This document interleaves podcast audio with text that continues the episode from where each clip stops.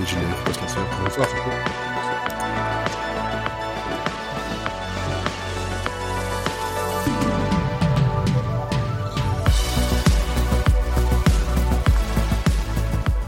Je l'aime beaucoup le générique, mais à chaque fois que la batterie se lance, j'entends Modern Talking et euh, ça me fait mal. C'est vrai que ça fait un peu ça. Ah, c'est vrai, c'est. euh, voilà, c'est. c'est- C'est les années 80 de toute façon. Ah, je suis en boîte à Bon. Miami là. Ou Hotline Miami, effectivement, euh, effectivement en, en très lent. en très lent, très très lent. Donc, phase B, épisode 4, saison 2, spécial peur. Hein, donc, euh, ça, ça va être une heure de boue. Boue, boue et boue. Ah, voilà. attends, pardon, je me lève. T'as dit la blague. Putain. J'ai- mis un peu trop de temps à la comprendre celle-là. Moi aussi, je me suis dit merde, mais qu'est-ce qu'il a fait On va avoir besoin de prendre une douche à la fin, après une heure debout. Comme disait Chantal Goya. Ce soir, Jean-Jacques, debout. Voilà, exactement. On les a toutes faites, c'est bon? Pas, je Oui. crois. Je crois, je crois effectivement. Épisode donc peur parce que ben voilà, on enregistre le 30 octobre et demain euh, 31 ce sera donc la Halloween, la, la fête euh, bien bien connue où les gens aiment se faire peur et surtout manger beaucoup de bonbons. Que, voilà, si vous êtes diabétique, Beaucoup trop de bonbons, bonbons. ça vous fera peur. Ou quoi? Beaucoup trop de trop bonbons. de bonbons. Beaucoup trop de On va bonbons. têter des enfants qui ont des bonbons. Ou mettre des choux de Bruxelles dans des Oui, emballages de Ferrero Rocher. Je dis ça. euh, Moi, j'aime bien l'idée de Quentin. Et après, tu bouffes les chocolats en, les imaginant chialer chez eux. C'est ça la magie d'Halloween. Qui fait la vaisselle? C'est le fantôme. c'est- la, Ah non, c'est ça. c'est pas le fantôme, c'est Sarah. c'est la vieille dame. Fantôme de Ah, ça. la vieille dame. bien. il, il- il va, il va se faire maraver. il va rien comprendre. Avec moi donc ce soir, il y a Sophie, Bonjour. Quentin, Olivier et, et Elodie. Bouh. Bise. Voilà, j'ai gagné. Ah, on a eu debout.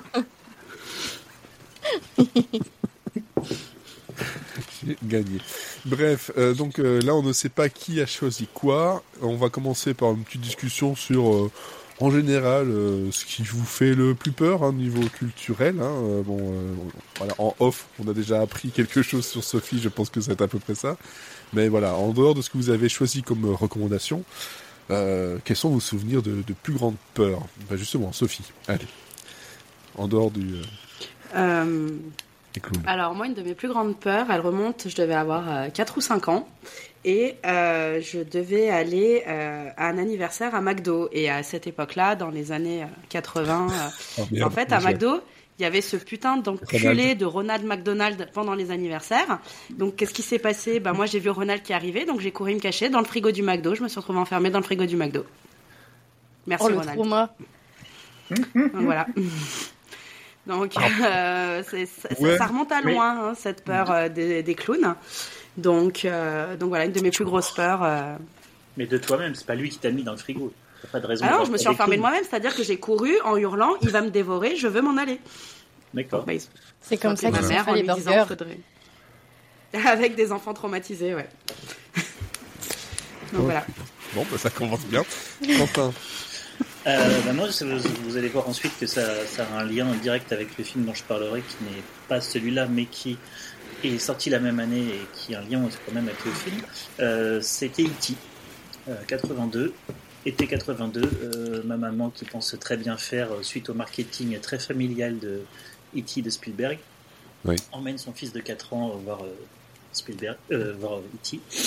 Euh, je me rappelle d'une chose, c'est d'avoir recommencé le film sur le bord de mon siège pour bien voir, d'avoir fini le film au fond de mon siège recroquevillé, et d'avoir passé 5 ans, d'avoir peur que E.T. vienne me chercher la nuit. Voilà, en, en termes de trauma, c'est mon premier vrai vrai trauma et durable. Euh, tout ça à cause de cette Glo- Globalement, tant que t'es pas une maison, E.T. vient pas. hein. Ou un Oui. téléphone. Après, ça peut développer la peur du caca, hein, parce que E.T. ressemble à une énorme merde géante quand même. Hein, donc, oui, j'aimais, j'aimais beaucoup le caca, je jouais avec énormément, euh, comme tout enfant qui se respecte. Mais euh, non, pas du tout. C'est juste- Et juste donc on est parti. on part loin ce soir, hein, on va vraiment partir loin. une petite sortie de route. Non, non, euh, euh, c'était c'est- cette scène qui est censée être drôle, enfin drôle, amusante, où euh, Elliot découvre euh, E.T. dans son champ de maïs en allant chercher son ballon. Donc c'est un peu t'as un, t'as un flottement, su- un suspens comme ça, euh, avec des éclairages très à la Spielberg de Nocturne. Et il a sa lampe torche, et donc d'un coup, hop, euh, jump scare, tête d'E.T. effrayée par la lumière, et Elliot effrayé par E.T. versa. Voilà. Moi, c'est le jump scare qui me fait non seulement euh, détester E.T., mais détester les, jump, les jumpscares encore aujourd'hui. Voilà. Euh, Et parce que je trouve que c'est trop facile. En fait. Donc voilà, et j'avais peur que cette espèce de créature dégueulasse vienne me chercher euh, la nuit. Euh, il m'a fallu du temps, voilà. Donc ça c'était ma, ma première peur, et euh, même si je suis passé outre, euh, ma plus grande peur c'était ça pendant longtemps. Ah ouais, ouais d'accord. Ok, Olivier. Euh, oui, C'est alors, pas drôle. J'imagine un, j'imagine un enfant dans son lit qui dit j'ai peur des caca. Et voilà. Et je, je suis la maman, vous m'avez Tu n'as perdu là, pas, c'est bon. tu n'as hein. pas écouté, j'ai dit que j'aimais beaucoup ça. Si des psys nous écoutent, hein, ce soir. en se léchant les babines. ouais, le, le beaucoup est très flippant quand même. C'est beaucoup ça. Le caca, c'est délicieux. Fais un peu ton son, euh, Quentin, parce que je trouve que tu as la voix un peu basse là. C'est peut-être que moi, mais non. Je crois Le micro, le micro est un peu bas de ton côté.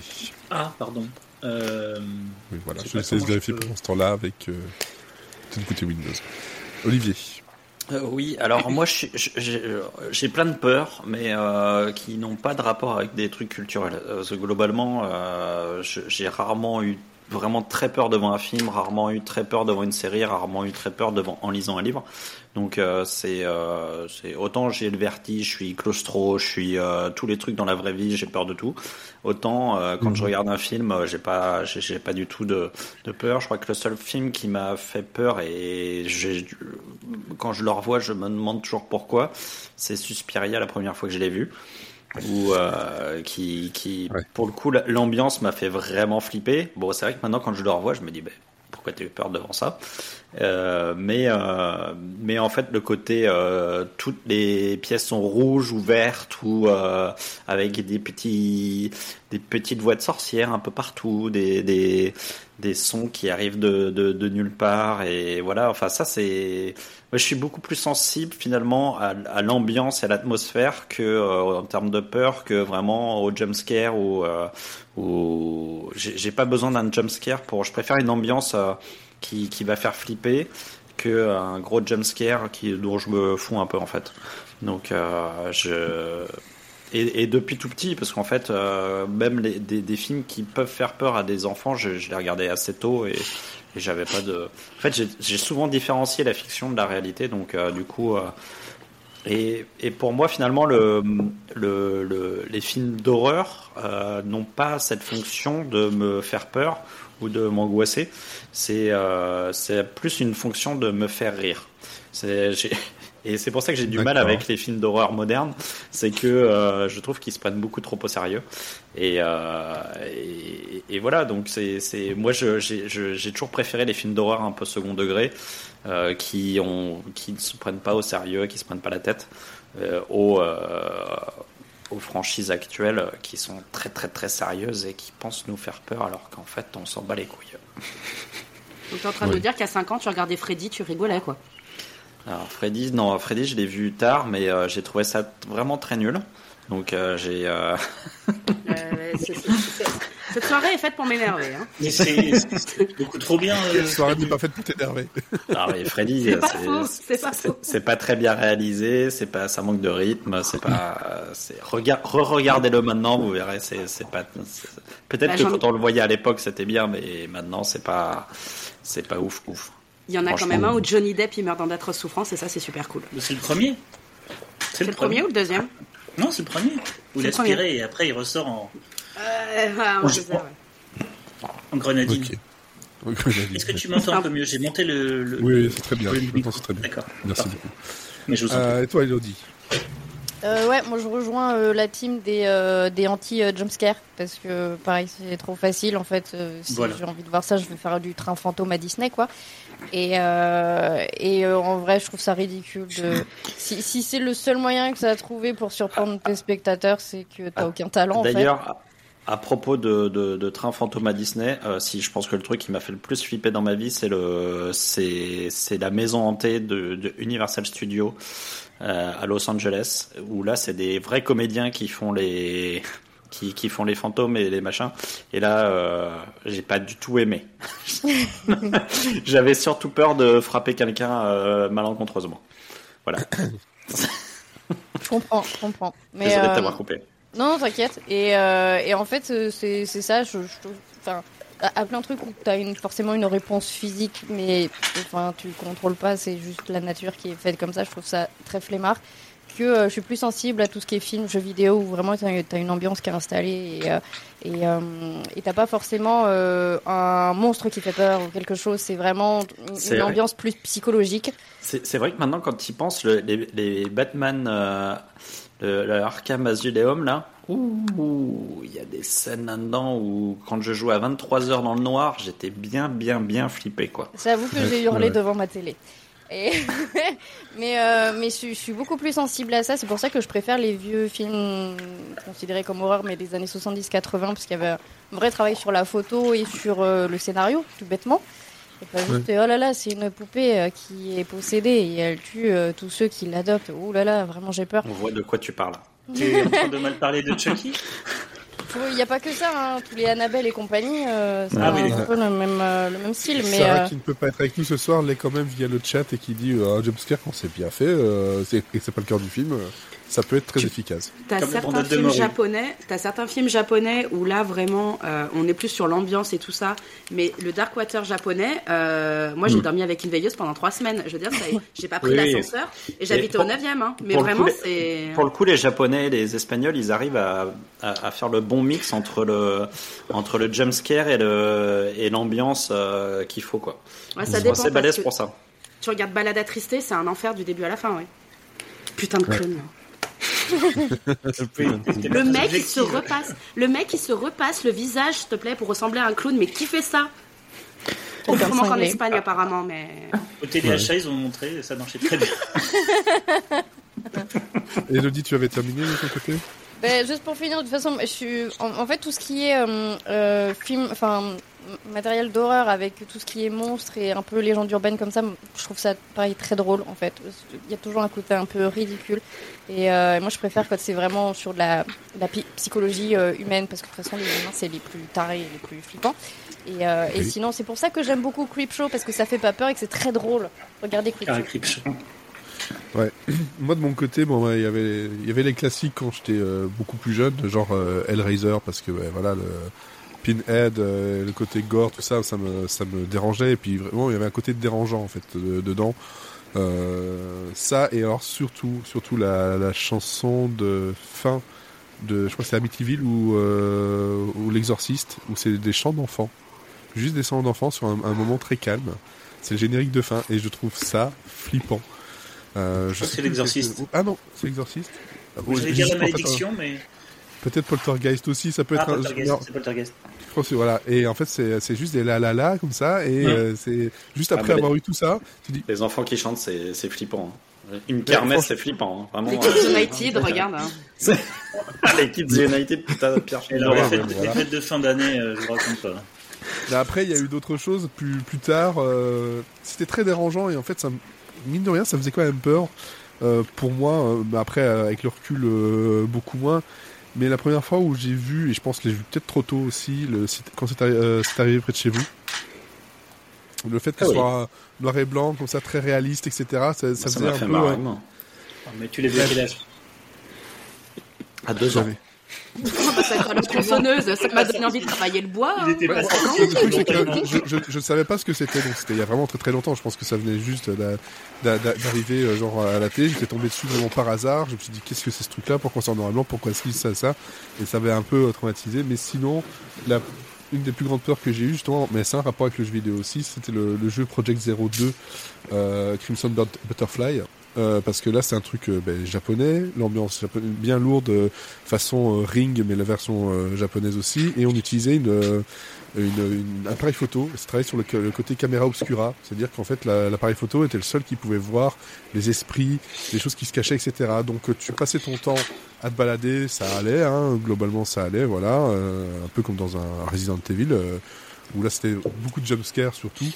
Et puis de temps en temps, ben, tu pour pouvoir résoudre les énigmes, etc., tu es obligé de prendre cet appareil photo là et, euh, et y aller très lentement. Et tu tournais très lentement, tu étais en vue à la première personne, donc tu savais jamais ce qui pouvait arriver. Et euh, c'était absolument flippant et j'ai eu beaucoup de mal. Je devais faire le, euh, je devais faire le test pour dire que ça, ça date pas d'il y a si longtemps que ça, parce que c'était sur la première Xbox. Je devais faire le test pour un site euh, ben, qui parlait de Xbox et euh, j'ai eu La beaucoup de première mal. Xbox, c'était il y a 20 ans quand même. Ouais, mais c'est ça, il y a 20 ans, donc j'étais j'étais pas petit. Euh, mais Ah oui, malgré tout, ok. non, j'ai dit, c'est le, le- plus le truc voilà, au niveau jeu vidéo, c'est le truc là, il est encore là, il est marqué là. euh, parce que justement euh, le, le- le folklore, l'ambiance, le côté, euh, ben, en fait Crimson Butterfly niveau japonais, les papillons rouges, c'est synonyme de mort. Euh, donc euh, voilà, il y avait tout un tas de trucs comme ça et l'ambiance était vraiment très lourde et j'ai eu mais vraiment beaucoup de mal à terminer le jeu pour écrire mon article. Je, je dis, je vais jamais y arriver, c'était une horreur et à chaque fois c'était euh, le jeu il est bien, hein, mais je, je, je- suis comme ça sur ma chaise, hein, j'en peux plus quoi. Euh, je, je sais pas si euh, si j'y rejoue maintenant, si ça ferait la même chose, mais euh, surtout que maintenant je m'y attends un peu plus. Mais ce concept là de la caméra, qui était la seule à pouvoir voir les trucs qui étaient en fait autour de toi, c'était euh, le concept était assez flippant quoi. Voilà. Ça donne envie d'y jouer.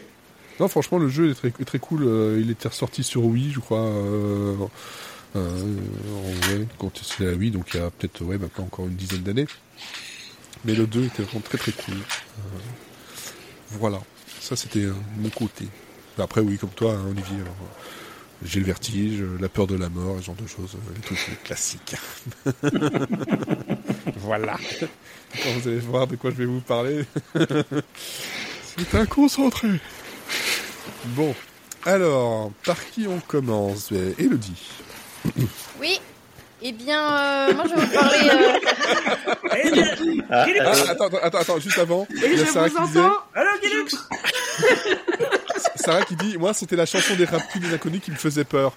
C'est vrai que Ah le oui. clip, le clip Ouais. à l'époque, il est Ah, bizarre. c'était le nombre de fois, ouais. Le Ah nombre oui. de fois où quand je regardais la cassette où il était dessus euh, sur le, le truc où je j'avançais, je oh non, je veux pas voir ça. Alors que maintenant je le trouve très très con et très très cool en fait, euh, mais c'est vrai qu'à l'époque, euh. Et plutôt mal foutu avec des ralentis et des lumières un peu vraiment, vraiment cheapos, enfin que tu vois que Ah, c'est je de la pense que télé. fait, je pense que France ça fait Télévisions, 5 ans que je l'ai pas vu, moi, le truc. Faudrait que je regarde, tiens. Mais France moi, le- le- le- leurs yeux injectés de rouge là. Je sais pas, ils avaient fait un truc, euh, des yeux un peu sang- sanguignolants. Je sais pas s'ils Mais avaient dans, fait. les- dans les dents aussi. Dans les dents aussi, ouais, et dans c'est- les ongles aussi. C'était. ouais, ouais. Ouais, le maquillage était pas mal foutu. Ouais. Voilà. Donc, Elodie. Je vais vous parler Oui. d'un film. Oui. C'est moi, Je vous entends. je vous entends. Je ne vous entends pas bien, Guilux, j'ai perdu mes lunettes. C'est Overlord. Mais euh, je précisais parce qu'il y a une chier de film qui s'appelle Overlord. Ah, du coup, c'est un jeu, parce qu'il y a un jeu aussi Overlord. oui, aussi. Il y a une opération de guerre aussi qui s'appelle Overlord, donc. euh, Ouais, bon, ça, ça Il y a un petit lien. Il y a un Il y a un petit lien. skateboard qui vole qui s'appelle Overlord.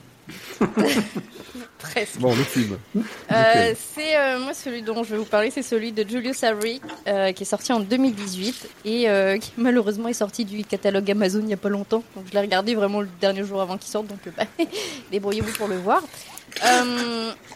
D'ailleurs, si vous aimez les vieux films d'horreur, genre années 70-80, Amazon Prime, ils ont un super catalogue de films que tu trouves nulle part ailleurs. Et euh, bon, pas mal de nanars, mais, Mais il faut encore passer la- l'interface imbuvable, peu importe les mises à jour.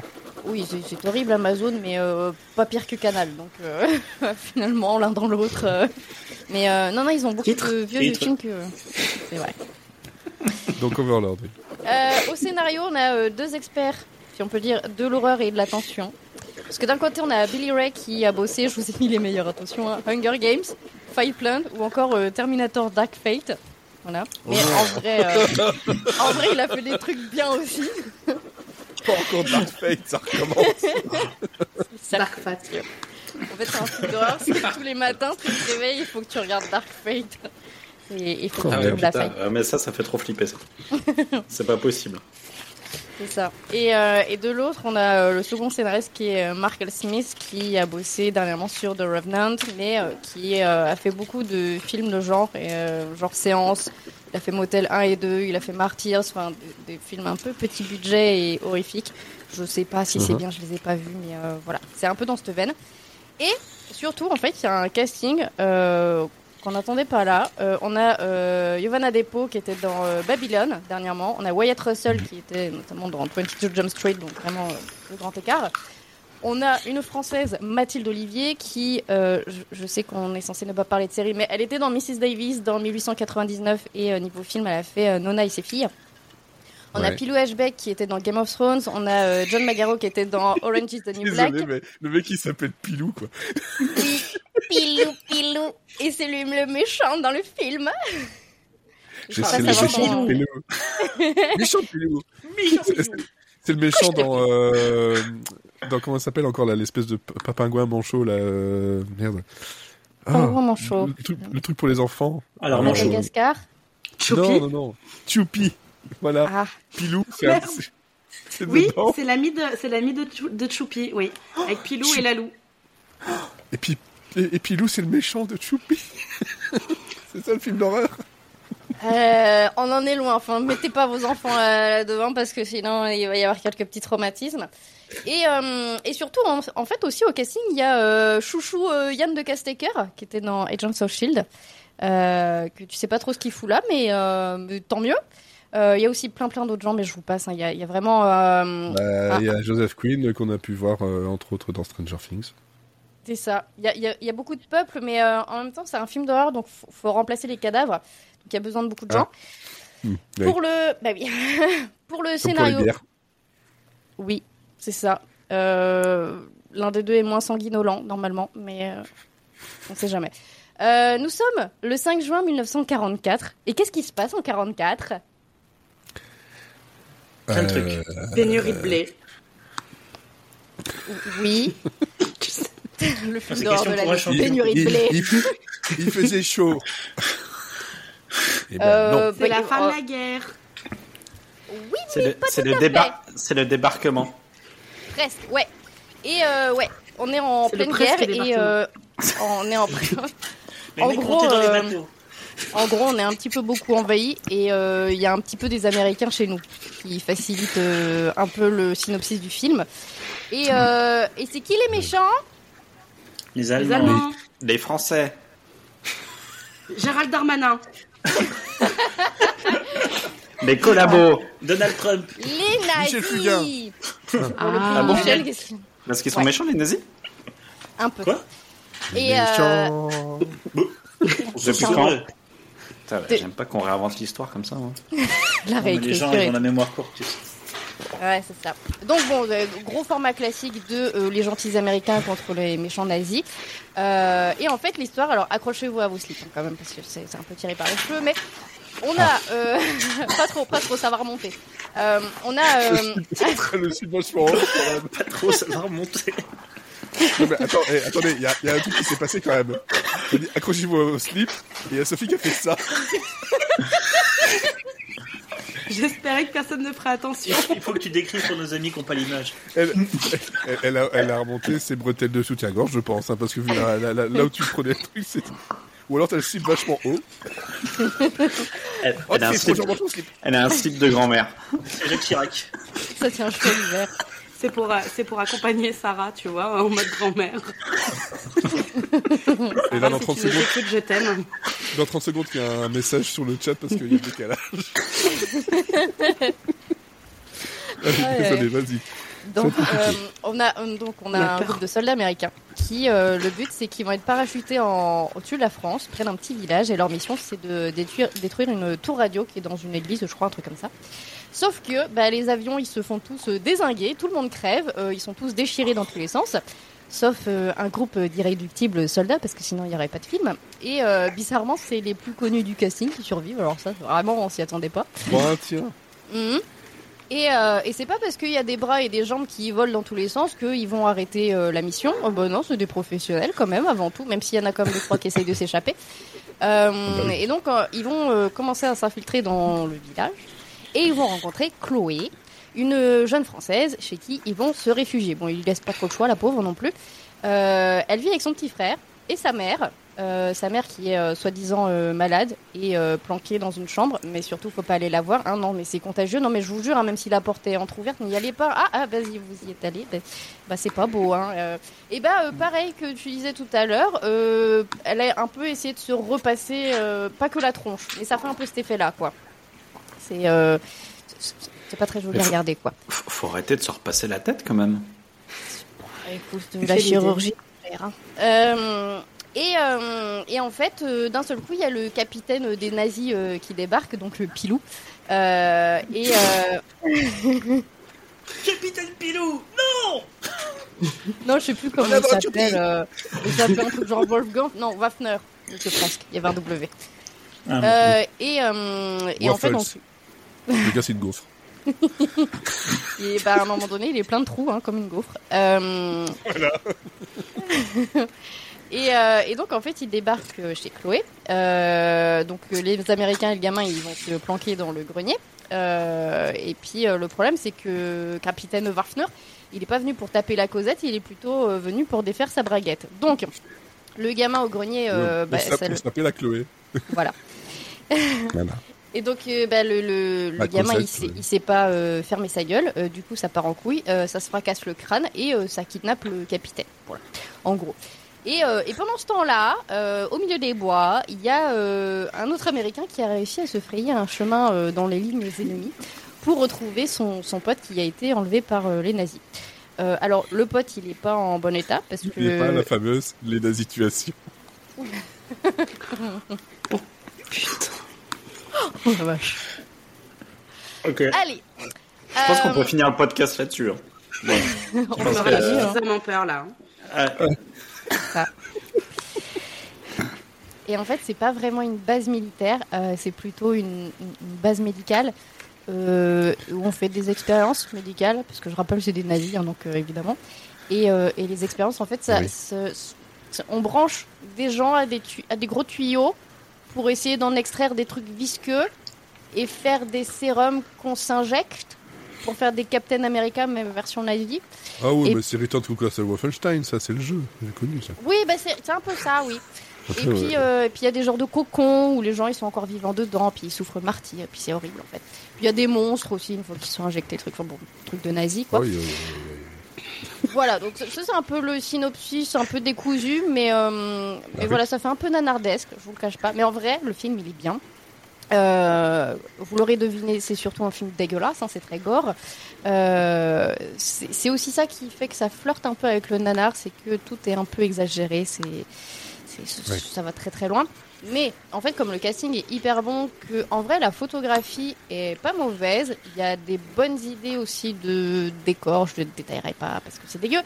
Mais euh, voilà, et puis il y a un vrai sens du rythme. Il y a ça, ça sait gérer la tension. On on n'a pas vraiment le temps de s'apercevoir qu'il y a des trucs c'est un peu nul quand même.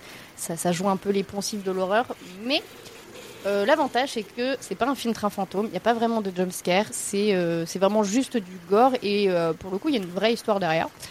Et voilà, donc si vous êtes comme moi et que vous sursautez au moindre mouvement, bah là c'est ok.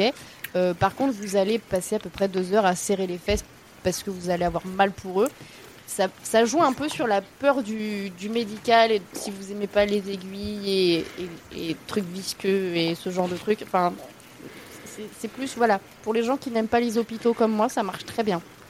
Donc Overlord, peut-être un jour ça reviendra sur euh, Amazon, euh, espérez, sinon bah demandez à votre tonton américain. Oui, voilà, effectivement. Mais euh, ouais, effectivement, ça fait très euh, très nanar qui a eu du budget et un peu plus de réflexion, parce que globalement, tout ce que tu nous racontes là, c'est dans un milliard de, de nanars avec des, des, des, euh, avec des nazis. Et il manque plus que les nazis zombies ou les nazis zombies font du ski et c'est parti. Hein. Non mais vraiment, il y a euh, au niveau scénario, Ça existe euh, des nazis zombies hein, qui font du ski. Hein. Oui, oui, c'est J'ai- Death j'ai Snow. vu. Oui, je sais. Ouais, c'est Ouais. les incroyable nazis ce film surfeurs d'ailleurs. aussi. Les nazis surfeurs, oui. Puis n'oubliez Ah. pas, hein, dans Iron, euh, Iron Sky, euh, Surf Hitler nazi sur un, must die. sur un Incroyable ce film. Non, mais c'est Voilà, vrai, il n'y a, y a rien de, y a rien d'original, mais après c'est plutôt euh, euh, en termes de photographie et de mise en scène que c'est plutôt sympa. Ouais, moi, le fait que ce soit gore, dégueu, ces genres de choses, Ouais, non, mais je Ça, comprends, genre- ça peut être rebutant. me, qui me fatigue très vite en fait. C'est oui, c'est bon, j'ai compris. Toi, les, euh, les trucs dans ce genre-là, c'est c'est un peu comme les jumpscares pour certains. Moi, c'est euh, ah tiens du sang, ah t'as découpé une tête. Ah ouais, ok, c'est bon. Mm. Et puis j'arrête. Pas envie de Ouais. vomir non plus. Ok, donc ça c'est Overlord, donc de 2018 et bon bah là c'est en DVD, je suppose DVD Blu-ray, sinon euh, nulle part pour l'instant en streaming, enfin plus C'est maintenant. ça. Quentin, Euh, ben écoutez, moi je suis euh, exactement comme vous, donc je suis content. Euh, C'est-à-dire que pour moi les deux piliers de la mauvaise horreur, c'est un le gore, deux les jumpscares, qui sont pour moi deux aveux de je ne sais pas trop comment te faire peur, donc bah, je vais te montrer du sang, des organes et euh, te faire sursauter parce que quelqu'un sort de derrière une porte. Euh, moi ce qui me fait peur c'est les ambiances, surtout. Et du coup j'ai décidé de vous parler du film qui me fait encore aujourd'hui le plus peur, pas en termes de peur euh, que je peux pas dormir. C'est euh, en, termes de l'ambiance que ça installe et de la, du malaise que, qui, qui procure, c'est The Thing de Carpenter, qui pour moi est le plus grand film d'horreur ever. Euh, J'ai mis très très longtemps à venir au film d'horreur pour euh, la raison scientifique que je suis une flippette. Euh, et, ça, euh, ça aide, c'est un peu comme moi ça. et donc, euh, et donc euh, j'ai mis très longtemps à, y venir, mais euh, vers mes 20 ans, je me suis dit quand même, euh, quand même, visiblement plein de trucs très bons dans le genre, donc essaye de regarder euh, bah, les meilleurs, donc je me suis un peu documenté, et j'ai vu que très souvent revenait The Thing, donc c'est vraiment le premier film d'horreur que j'ai regardé, et bénédiction et malédiction, parce que je compare tout à, The Thing euh, depuis, et c'est c'est imbattable, donc, euh, donc je suis assez euh, critique envers... envers l'horreur en général, ce qui n'est pas mon genre préféré. Mais The Thing, pour moi, c'est pas un film d'horreur. C'est justement pour ça que ça collait au thème et que je l'ai choisi. C'est que c'est un film de peur, c'est un film d'ambiance. Donc, il date de 82, comme je vous le disais tout à l'heure, il y a un lien avec avec E.T. Il est sorti l'été 82. Ça a été un flop énorme, notamment parce qu'E.T. est sorti la semaine d'avant où il y avait un gentil extraterrestre. Et Carpenter, qui est euh, le, le nihiliste que on connaît, si vous connaissez un peu sa filmographie, avec euh, euh, New York 97 ou Los Angeles 2013 qui se finit très mal, Prince des Ténèbres qui a la fin la plus sombre, je pense qu'il n'y a pas une fin plus pessimiste que ça, où clairement le mal envahit le monde et puis c'est fini, voilà, c'est la fin de l'humanité. Et ben, et ben The Thing, c'est euh, voilà, c'est de la noirceur, c'est euh, un, ex- un extraterrestre qui arrive sur Terre mais pas du tout gentil, et en fait qui était là depuis déjà très longtemps, euh, en, fait. Euh, donc l'histoire, euh, je vous la fais courte, c'est une une station euh, polaire dans laquelle il y a une équipe qui, de météorologique qui surveille ce qui se passe un petit peu dans le cercle arctique, à savoir rien du tout. Donc ils s'emmerdent très profondément, donc ils passent leur temps à faire du ping-pong, du roller, écouter de la musique, jouer aux échecs et surtout picoler. Euh, c'est surtout, c'est exclusivement euh, des mecs. C'est euh, une donc c'est un cast entièrement masculin et une, une atmosphère du coup qui est comment dénuée de tout de toute possibilité d'un peu de légèreté enfin c'est vraiment c'est du viril viril du début à la fin et euh, et il n'y a pas de légèreté possible en fait. Et ça se sent dans le casting. Euh, les acteurs le disaient aussi euh, pas mal que dans l'atmosphère sur le tournage en fait le fait qu'il n'y ait pas de tu puisses pas faire ton coq devant euh, une actrice par exemple euh, ça a installé ça a une, euh, une ambiance tendue tout le temps. Et euh, ça tombe bien puisque la tension c'est le c'est vraiment c'est le, le mécanisme principal du film c'est c'est ce avec quoi va jouer Carpenter du début à la fin comme euh, Hitchcock. Pour moi c'est le maître de la tension dans ce film. C'est-à-dire qu'il va te prendre il va te mettre sous pression dès le début avec la première scène puis après il va te lâcher il va te faire un petit peu rigoler puis après il va te rechoper juste quand tu te relâches. Et il va jouer avec toi comme ça comme un yo-yo pile au bon moment pile à, à chaque fois au moment où tu commences à te détendre au moment où il commence des moments de connivence entre eux dans l'équipe météorologique. Hop une petite un petit coup de musique musique euh, qui me permet d'aller sur Ennio Morricone alors euh, Carpenter c'est un fan absolu de western et de War Dogs le film de, de The Thing, c'est un remake de La chose d'un autre monde, qui est un film de War Dogs des années 50. un film qu'on voit à la télé dans Halloween, qui est le film que regardent les gamins dans Halloween, euh, 3, 4 ans, attends, euh, là, voilà, 5, 6 ans avant le The, Thing. Euh, c'est le film que regardent les enfants à la, télé, donc ils savaient pas encore qu'il le ferait, hein, ce film, mais c'est un film, c'est un, fan de Howard Hawks, de western, donc il le tourne en cinémascope, comme euh, à, l'ancienne, euh, et il filme des grands espaces, non pas euh, désertiques, mais arctiques, en écran large. Il met un sombrero à, Kurt Russell pour en faire un cowboy qui a rien à foutre là, le sombrero. Si tu te demandes deux secondes pourquoi est-ce que le, le héros a un sombrero, mais c'est un héros solitaire, Avec un euh, chapeau de cowboy. tous, les films avec Kurt Russell, de- il devrait porter un sombrero, ça lui va bien. hein. Ah oui, non, mais de toute façon, c'est pas pour rien que c'est le héros carpenterien. C'est le héros solitaire, c'est le cowboy, en fait. C'est le cowboy moderne. Dans New York 97, c'est la même chose. Euh, Bah, dans Invasion Los Angeles aussi, ouais. Aussi, ah oui, bah, bien sûr. Euh, de toute façon, Carpenter, très souvent, va passer son temps à faire des westerns. Tu regardes Vampire, c'est un western avec des vampires. Mais euh, voilà. Oui. Enfin, tu as les, le slide de la guitare, t'as les couchers de soleil, t'as voilà. Bon, euh, c'est des vampires, mais c'est tout. Bah là, c'est c'est pareil. Euh, et c'est ça qui est incroyable, c'est-à-dire qu'il arrive à te mêler un western dans un film d'invasion extraterrestre, dans un slasher, parce que ça reste quand même le réalisateur d'Halloween, donc ils vont tous y passer un par un, et enrobé dans un wooden donc un Cluedo géant. C'est-à-dire que tout le monde est suspect, euh, 20 ans avant, euh, avant euh, Scream, et c'est ça qui est absolument génial, c'est que tu vas pas avoir de, comme dans un, slasher où euh, un, parrain va se faire dégommer, mais il y en a que tu préfères à d'autres. Et quand il y en a un qui crève, tu dis, oh lui c'est pas très grave, tu t'en fous un peu. Là, ils sont tous plutôt attachants, tous plutôt sympas, et le mal arrive par un chien, donc par le familier, dès le début, poursuivi par un hélicoptère, qui et le pilote d'hélicoptère tire sur le chien. Et ça commence directement par cet inconnu-là, par euh, le début de ce Cluedo géant, c'est euh, un chien qui, qui se fait poursuivre par un hélicoptère et ça tire sur le chien. Pourquoi? Eux, ils prennent peur, ils croient qu'ils se font attaquer, ils tirent sur le hélicoptère. Ouais, c'est ça surtout. C'est- plutôt que de tirer sur le chien, ils tirent sur l'hélicoptère en se disant Waouh, c'est des, des- gens qui vont nous. Ah non, mais c'est l'hélicoptère qui tire sur le chien. Oui, mais L'hélicoptère les- après le- les autres tirent sur le. Ah bah, bien sûr. Après, les autres- l'hélicoptère. Dégomme l'hélico- dé- dégomme Mais l'hélicoptère. à mais aucun moment ils se disent Tiens, pourquoi ils tirent sur un chien Mais bien sûr.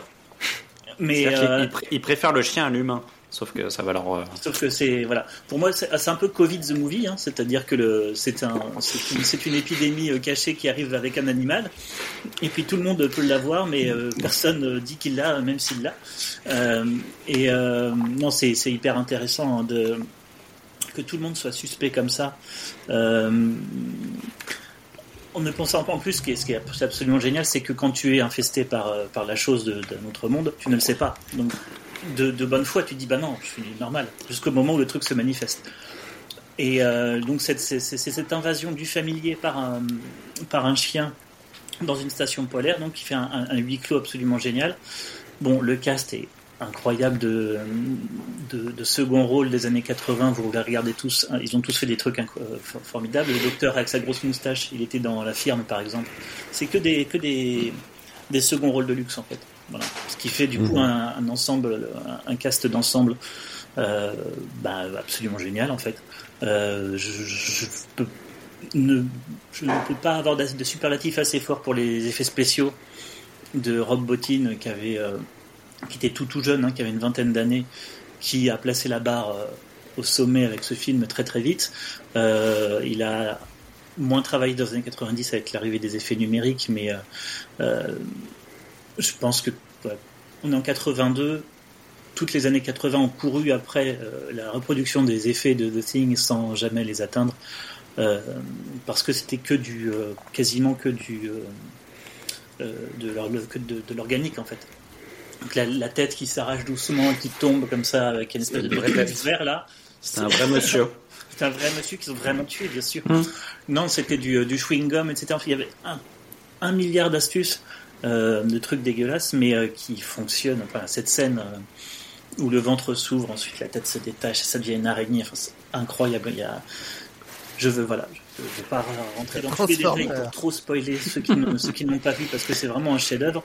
Ce qui fait que euh, ça tient encore la route aujourd'hui, c'est que comme tout, euh, c'est que c'est avant tout un whodunit, une enquête, Et tout comme, je sais pas, à couteau tiré, n'importe quel bon film d'Agatha Christie, même si tu le connais par cœur, même si tu connais le coupable, en fait, c'est tellement bien réalisé, c'est tellement bien rythmé, c'est tellement, ça appuie tellement bien au bon moment en termes de tension, ça te chope tellement au bon moment, ça te relâche juste comme il faut que même si tu le connais, en plus avec la bonne musique et les bons acteurs, bah, c'est phénoménal et, et ça te met euh, cette ambiance en fait oppressante, permanente, c'est ça que j'adore et qui fait peur.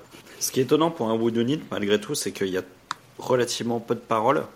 Ah oui, oui. Et, euh, et, et en fait, tout se passe beaucoup par le, l'attitude des gens qui, qui le composent, quoi. C'est-à-dire que, en fait, les, c'est, c'est beaucoup de regards et chacun se regarde, se jauge et, euh, et essaie de, de déterminer qui est le, qui est l'alien, quoi. Donc c'est, euh, ça. Et en fait, c'est c'est ce qu'on disait, euh, c'est ce qu'on disait sur bah, tiens, le, le, le clip des, des inconnus avec les, les, le maquillage, etc., pour montrer qu'ils sont méchants. T'as aucun signe extérieur en fait. Personne ne peut savoir qui l'est, personne ne peut savoir qui c'est, parce que c'est pas, tu vas avoir les yeux noirs comme un démon, tu vois. Dans un film typique d'horreur, tu vas être infesté par un truc, tu vas avoir les, les pupilles qui deviennent toutes noires, ou t'as un signe physique, ou euh, tu montres une morsure pour les vampires, ou là t'as rien. T'as absolument rien.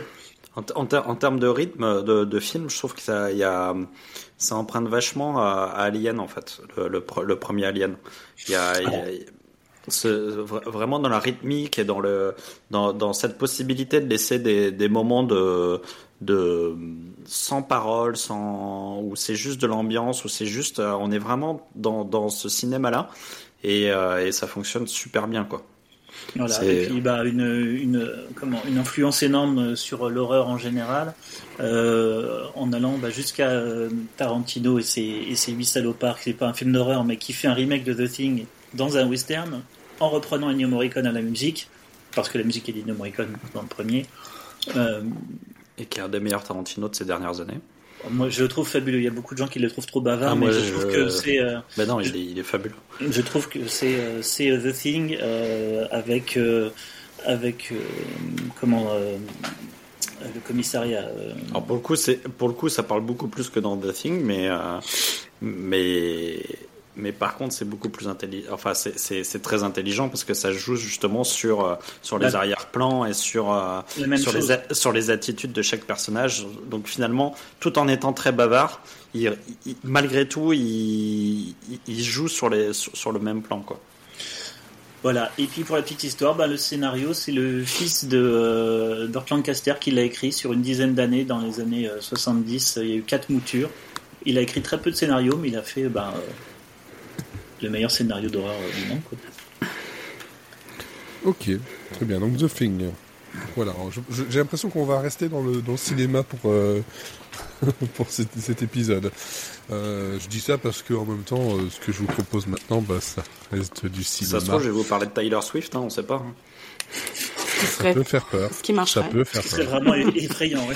Après, après c'est marrant parce que quand vous dites, euh, quand vous dites, euh, ouais, les trucs un peu caca et tout, enfin, je veux dire, dans The Thing, il y a quand même des trucs hyper crasse-pout et qui sont vraiment, vraiment dégueulasses, quoi. Et Alors oui, mais euh, mais c'est t'as plus envie de croiser des chiens pendant deux ans après, quoi. ça relève de la ça relève de, de l'extraterrestre en fait. C'est pas c'est pas je vais t'ouvrir le bide et t'as ton foie qui tombe ou euh, par exemple le démembrement dans les films de zombies, euh, que ce soit Shaun of the Dead ou euh, La Nuit des Morts Vivants ou ce genre de choses, ça va plus m'écœurer. Après c'est personnel, hein. j'ai rien de rationnel là-dessus, Euh, mais mais une sorte. Je vais voir l'effet spécial en fait. Je vais voir le. Je vais plus être, fa- je vais être fasciné par la créature que ça donne, tu vois, que la, la tête qui s'arrache doucement, qui devient une araignée, qui monte au plafond, puis qui crie, qui s'en va, là, Je trouve ça incroyable, alors que euh, plus que euh, on va t'ouvrir le bide et t'as les tripes qui sortent. tu vois.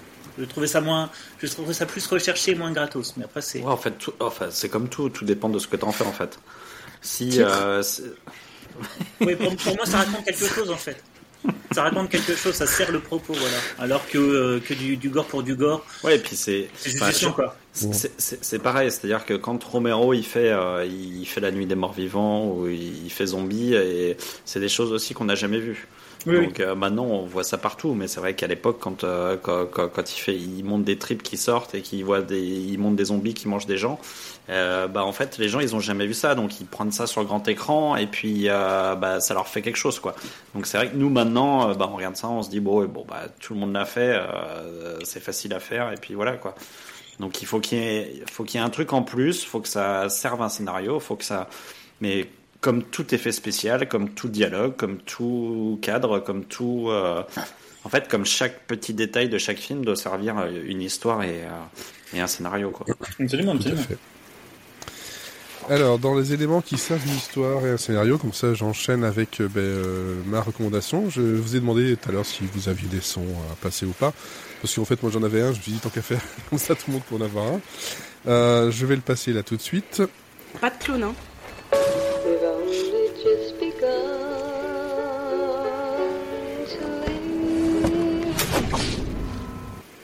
Voilà, cette chanson-là, je peux plus l'entendre. C'est la chanson des Carpenters, qui est très très belle à l'origine. Mais à cause de ce film-là, je peux plus l'entendre sans penser en fait à, ce film, qui est La Chambre 1408. Je sais pas si vous connaissez. Ouais.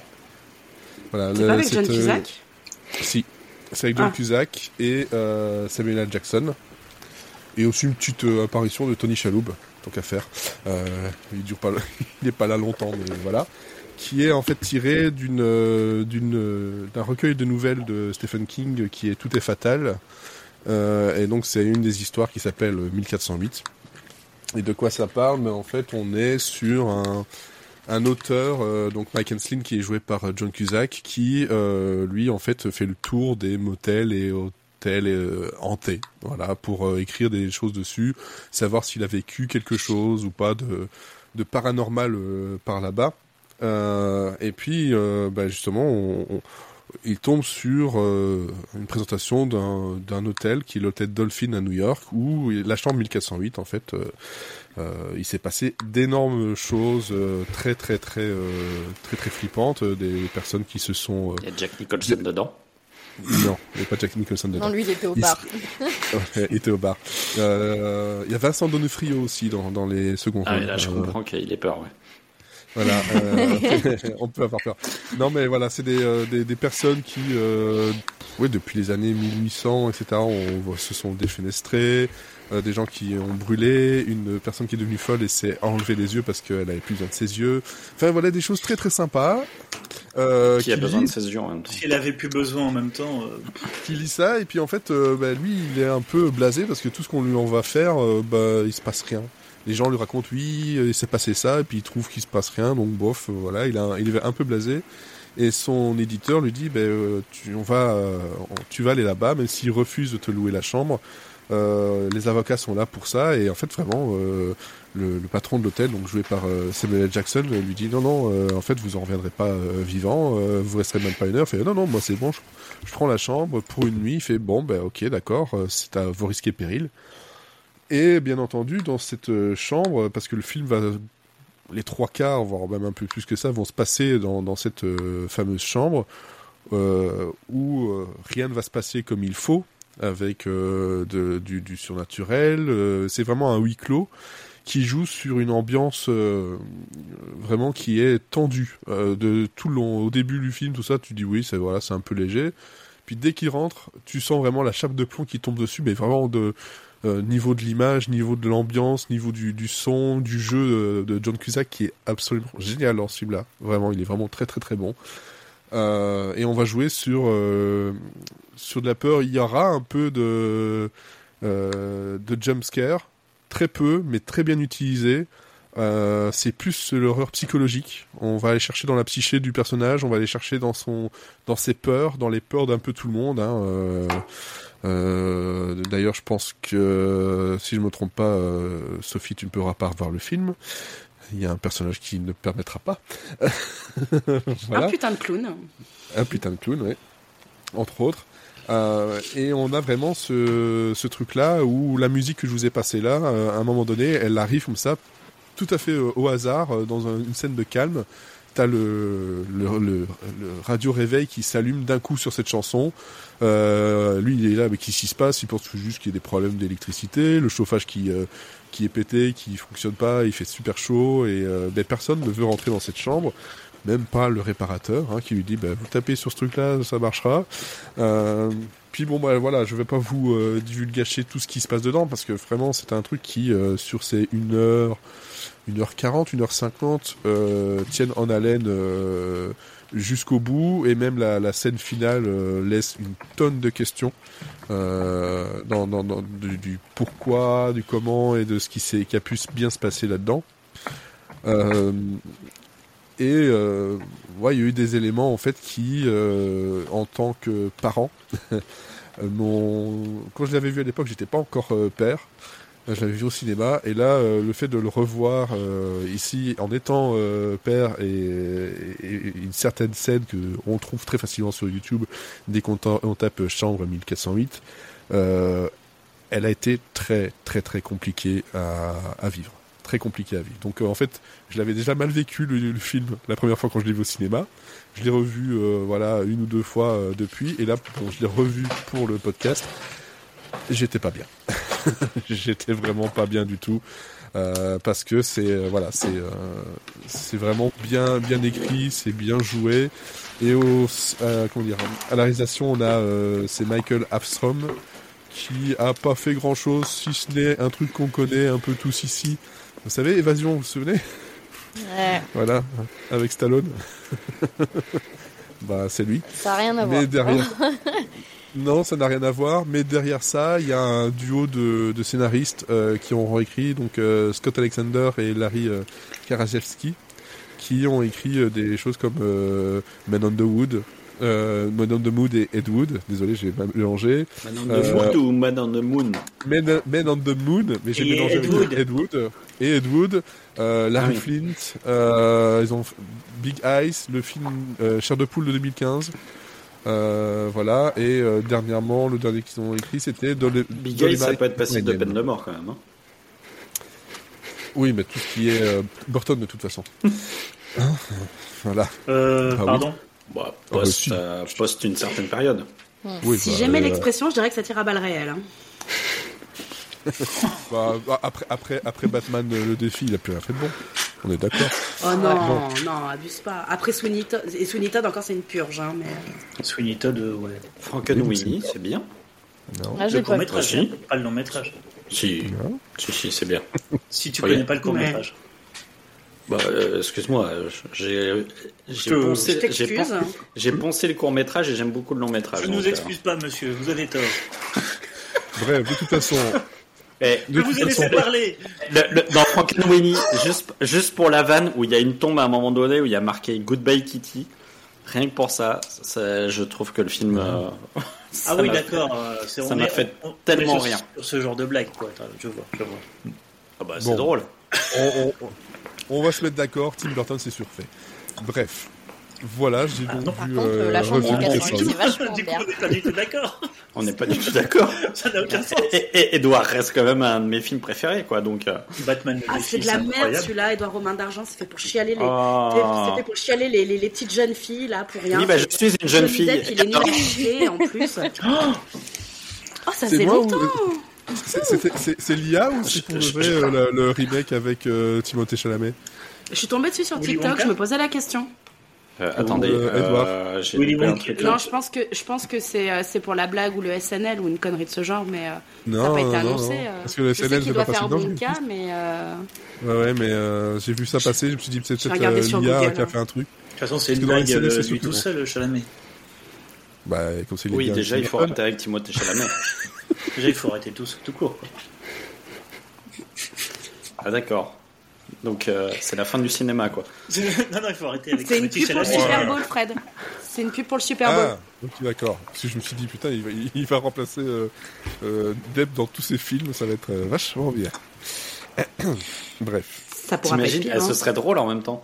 Donc, il y a un mec qui refasse tous les films de Johnny Depp. Le film, Ce C'est serait ce ont génial. fait déjà avec Kevin Spacey. suite à l'annulation de Johnny Depp, nous faisons toute sa filmo depuis le début. Pirates des Caraïbes, Timothy Chalamet. Bon, ce qui est con, c'est qu'on est tombé Avec, sur euh, Timothée Chalamet, quoi. Ouais, Johnny Depp quoi. Moi, je l'aime bien, Timothée Chalamet. Oui, mais bon, c'est pas, c'est pas objectif. Non, mais s'il te plaît, j'ai l'âge d'être sa mère, alors euh, c'est pas Henri Cavill, quoi. Oui, Donc, bah, euh, enfin, restons bon. calmes.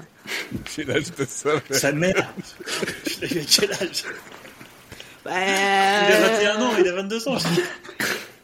Et bah, je pourrais l'avoir eu à 17-18 ans, donc euh, ouais, si, c'est faisable. Et toi, Elodie, Ça se fait aux États-Unis. La chambre 408, tu te rattrapes Ouais. le truc. Et ben euh, j'ai beaucoup aimé et vraiment on m'a forcé pour le regarder parce que j'aime pas regarder les films d'horreur et voilà. Ouais, mais pareil. Mais en vrai, on va euh, au cinéma. C'est encore pire, tu peux pas t'échapper. On l'avait traîné. Oui, c'est Mais vrai. par la euh, non, non, chaussette. j'ai- c'est très précis. Mais j'ai beaucoup aimé. C'est gênant. Mais euh, non seulement rien que pour la mise en scène et tout le côté technique derrière en fait, parce que si vous avez l'occasion, regardez aussi le making of parce qu'il y a un gros Ouais. travail des décorateurs et tout ça, C'est ce incroyable. j'allais ajouter, euh, c'est ça, les décors, en fait, tout le travail de- de- d'effets euh, pratiques. Comme Ouais. tu disais, voilà, Quentin, euh, là, c'est c'est beaucoup, beaucoup d'effets euh, pratiques et les, les- les décors, la, la, la destruction même du, dé- du, du, du décor, euh, sachant que ça ne se passe que là-dedans, dans cette, dans cette fameuse chambre, c'est euh, c'est absolument fou et ça marche encore très très bien euh, maintenant. euh. le seul truc que je pourrais trouver un peu, le seul bémol que je pourrais trouver, c'est un peu la réaction de fin de, de, du, patron de l'hôtel qui est un peu cliché cliché. Mais pour le reste, c'est sans faute quoi. Il faut vraiment le, le voir. Et vous pourrez plus entendre cette chanson des Carpenters non plus. Non, mais le film, il est flippant, mais après, j'aime bien, moi, c'est comme. euh, J'adore les réactions des héros qui sont euh, complètement teubés au début. Genre, tu es, dans une, tu es dans une chambre hantée. On te l'a dit à peu près une demi-heure avant. Mais mec, c'est pas un problème d'électricité. Arrête de taper sur ta télé. Je veux dire, elle est hantée. Arrête. Et j'adore Ouais. les gens qui essayent de rester rationnels, en fait, dans ce genre de film. Et c'est là où je commence à flipper, moi, en fait. Parce que je me dis, Ben, qu'est-ce qui pourrait mal se passer, en fait? C'est c'est ça le truc, c'est que le, le mec, il- on, on le voit, il, il est tellement blasé. Donc en fait, lui, pour lui, c'est pas possible. Ça n'existe pas. Il, le dit dans les séances d'autographe, ça n'existe pas. Les, fantômes n'existent pas. Si ça peut vous faire plaisir, euh, voilà. Il est vraiment tellement blasé que là, en fait, c'est vraiment le, le côté, le karma qui se retourne contre lui. Euh, sur le chat, Aurélien dit qu'il y a deux fins. Oui, effectivement, sur le Blu-ray et le, et le DVD, en fait, il y a une, une fin alternative euh, qui est encore plus euh, plus dark que, la fin euh, que, l'on peut voir sur. Bah, il est sur Netflix de, toute façon. Euh, donc vous pouvez le voir assez facilement. Et les deux fins, moi, je trouve qu'elles qu'elles ont quelque chose à offrir réellement à, l'histoire. C'est pas genre bah oui, celle-là, elle est pas elle est pas top et l'autre elle est, mieux. Je trouve que la deuxième fin elle tape encore plus fort sur le point justement du côté papa. Euh, et c'est encore plus douloureux. Donc euh, j'étais bien content de le revoir avec la fin, l'autre, qui est quand même déjà compliqué, mais beaucoup moins que celle-là.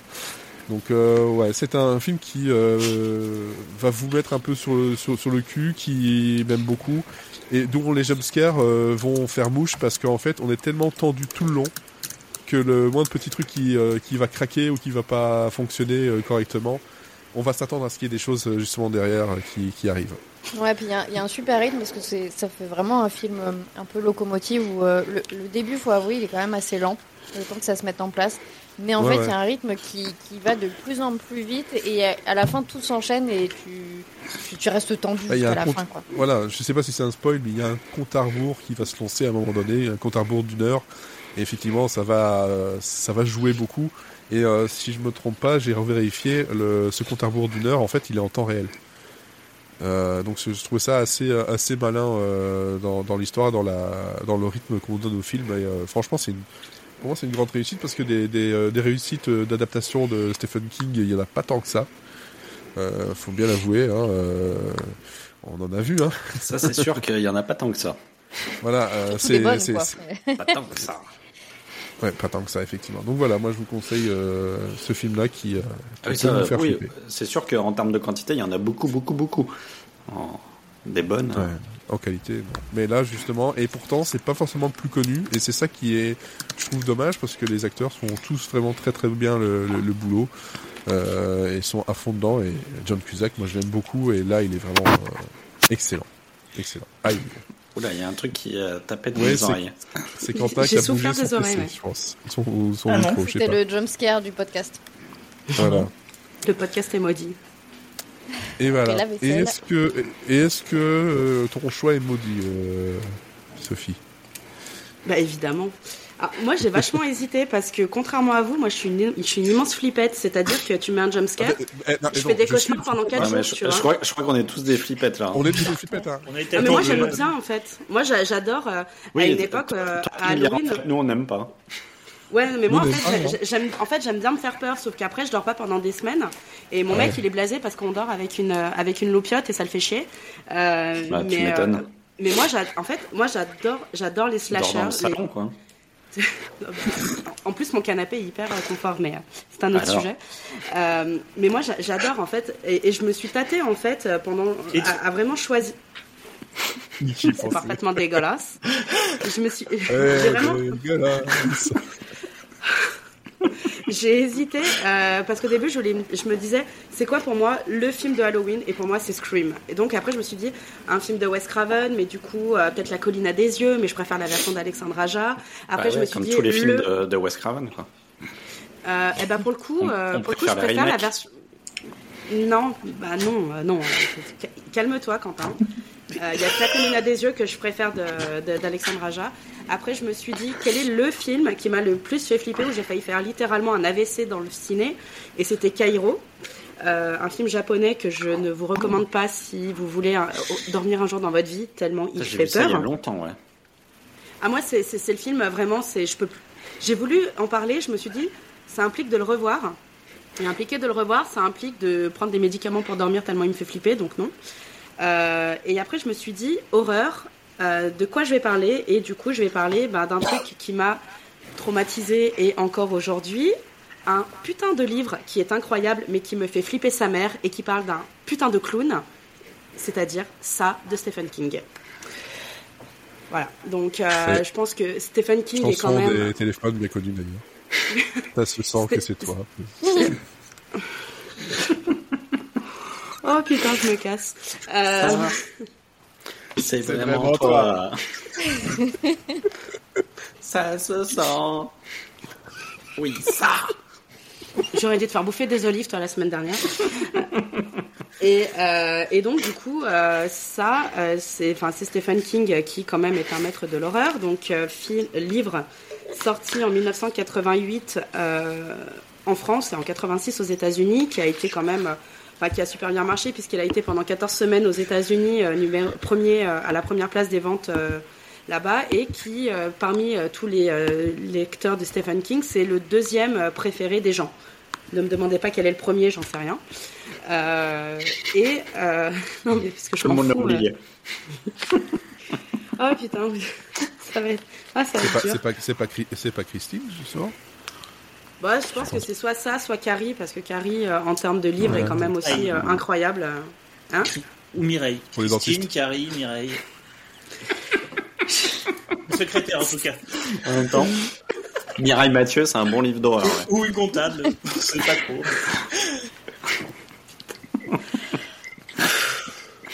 Allez, on continue. Ah, dites-moi quand je peux y, dites-moi quand je peux y aller. Hein. Bah, vas-y. Titre. non, mais tant qu'à me torpiller, j'y vais aussi. Hein. Titre.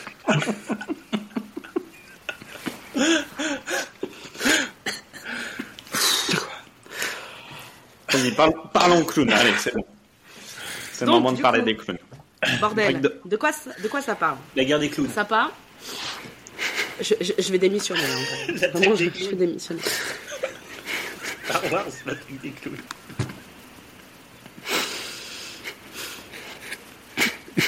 Ce qui fait plus rire, c'est Elodie qui reste sérieuse. Mais elle n'entend pas en fait, elle a coupé le son.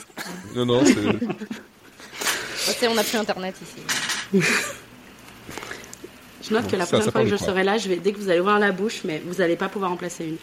Euh, du coup, ça, de quoi ça parle? Euh, Ça parle euh, d'une euh, d'une espèce de- d'entité un peu extraterrestre qui est là depuis des millions d'années, qui est arrivée vraiment quand la Terre a, commencé et qui, tous les 27 ans, se manifeste et va dévorer des gens. Donc, quand il y avait des dinosaures et des hommes de Néandertal, c'était pas fun parce qu'on ne savait pas.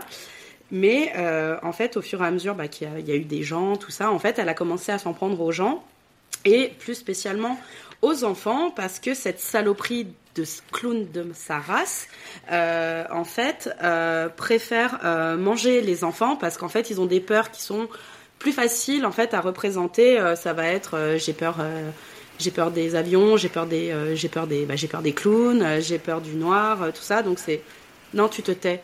Et, Non, je et je- voulais savoir s'il était- Tu me laisses parler. s'il était après, clown tu aussi. poseras tes questions. Tu- Je l'ai buté. Merci Fred. Tu te tais, je finis et tu poseras tes questions, tes questions de con après. Donc, du coup, euh, euh, donc ça, en fait, elle préfère s'en prendre aux enfants. Et on arrive euh, en l'an de grâce 1985 où on a euh, sept enfants qui sont le club des ratés, euh, qui, qui s'appelle eux-mêmes le club des ratés, parce qu'en fait, bah, en fait, ils sont ils sont bolos par tout le monde à l'école. Et t'as le chef de la bande, Bill, qui est bègue, donc qui commence mal, et qui en plus a son non mais c'est pas de bol, et qui en plus a son petit, frère Georgie, putain de Georgie, qui euh, ne se rend pas compte qu'on ne s'approche pas des égouts parce qu'il y a des clowns qui vivent dans les égouts, et euh, qui euh, du coup a son petit frère qui a été tué par le clown et qui devient Petit fun fact, un écrivain célèbre, parce que euh, Stephen King, il aime bien mettre des écrivains, alors euh, célèbres ou pas, mais qui en tout cas euh, sont toujours un peu ratés dans, ses, dans ses histoires, et qui, pour la petite histoire aussi, est marié en 1985 à une femme qui ressemble très fort à Beverly Marsh, le prochain, enfin la prochaine, qui elle, en fait, et quand elle est enfant, elle est pauvre, elle est battue par son père, et quand elle devient adulte, en fait, elle, elle fait comme les autres, en fait, elle reproduit euh, toujours euh, bah, ce qu'elle a vécu dans son enfance, et là, elle est battue par son mari. Ensuite, on a euh, Ben, euh, qui, euh, bah lui, euh, lui, il y avait rien de dramatique dans sa vie quand il était enfant. Enfin, si son père était peut-être mort et euh, il était gros, mais enfin, je veux dire, euh, voilà, il y a, y y pire dans la vie, et euh, qui était euh, fou amoureux de. Non mais, non mais, ce que je veux dire, C'est raison. il n'a pas son frère. Il était peut-être mort ou il était gros. Ça. Que dans la vie. Son père Programme. était peut-être mort. Et, et en plus, il était gros. Non, mais ce que je veux dire, son père, on n'est pas sûr. Et euh, ce que je veux dire, c'est que il a pas eu, il n'était pas battu et euh, il a pas eu, euh, bah, euh, il, est- il a pas eu son frère dévoré par un putain de clown dans un égout, quoi. Donc Oui. euh, voilà, c'est pas le pire. Euh, lui il devient, euh, lui en fait, il devient un architecte euh, plutôt très talentueux, mais qui toujours adulte et toujours très amoureux de la meuf. Ensuite, il y a Richie, le petit con du groupe. C'est un, peu vous en fait ce soir. Toujours à faire, toujours à faire des bons mots, toujours, des- toujours à faire des bons mots, toujours à faire le, le- le petit malin, tout ça. On va Et, se faire ban de Twitch. désolé, et qui, euh, et qui lui devient un, un imitateur euh, très talentueux.